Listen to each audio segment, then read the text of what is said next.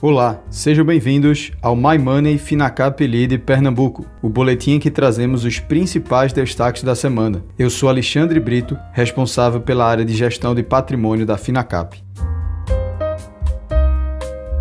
O Ibovespa fechou a semana relativamente estável, porém o clima de indefinição permeia o mercado. Os investidores vêm exigindo maiores prêmios pelo risco, mesmo em meio a resultados recordes reportados pelas companhias. Pouco mais de uma semana depois de ter pressionado o deputado Aguinaldo Ribeiro a apresentar o relatório da reforma tributária, o presidente da Câmara, Arthur Lira, surpreendeu o Congresso ao definir que a comissão mista criada para tratar do tema seria extinta por ter excedido seu prazo. Somado a isso, os depoimentos na CPI da pandemia pandemia acerca da gestão do governo em torno da crise sanitária seguem elevando a temperatura na esfera política. O Ministério da Saúde oficializou a aquisição de um segundo lote com mais de 100 milhões de doses da vacina da Pfizer contra a Covid-19. Com a operação, avaliada em 6,6 bilhões de reais, o imunizante da farmacêutica americana pode se tornar o segundo, ou até o primeiro, mais relevante do país em número de aplicações. Na semana, a declaração da secretária do Tesouro dos Estados Unidos foi responsável por pressionar as cotações das ações globalmente. Janet Yellen afirmou em entrevista que o Federal Reserve poderia precisar aumentar as taxas de juros para frear a atividade econômica, caso os planos de gastos da administração Biden sejam implementados. Os novos pedidos de seguro-desemprego nos Estados Unidos caíram para o menor nível desde o início da pandemia, reforçando os sinais de que a recuperação do mercado de trabalho está ganhando força.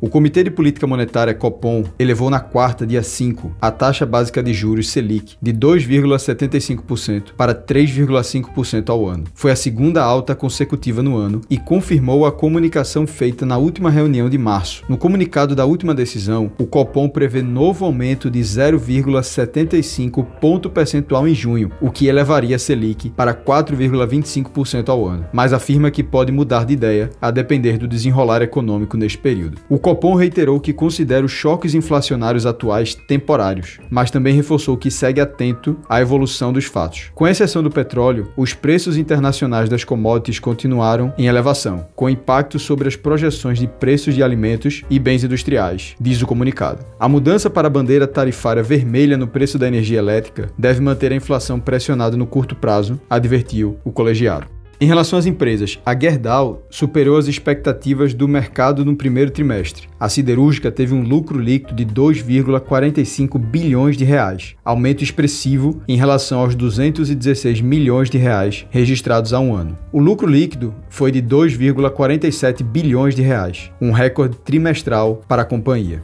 A Taesa lucrou 556 milhões de reais no primeiro trimestre, alta de 42% em relação ao igual período de 2020. A receita líquida regulatória foi de 386 milhões de reais, aumento de 3,6% na comparação anual. A TIM Brasil assinou acordo com a IHS Brasil Participações para a sociedade na FiberCo Soluções de Infraestrutura. A IHS ficará com uma fatia de 51% da empresa de infraestrutura de fibra ótica, voltada à prestação de serviços no atacado, e a TIM Brasil com os 49% restantes. Provedora de infraestrutura de telecomunicações fundada na Nigéria, a IHS tem operações na África, Europa e América Latina e é mais conhecida no Brasil por atuar no mercado de torres. A IHS vai pagar 1,63 bilhão de reais pela participação de 51% na FiberCo. A nova empresa, como um todo, está avaliada em 2,6 bilhões de reais. Este foi o boletim My Money Finacap Lead Pernambuco. Até a próxima semana.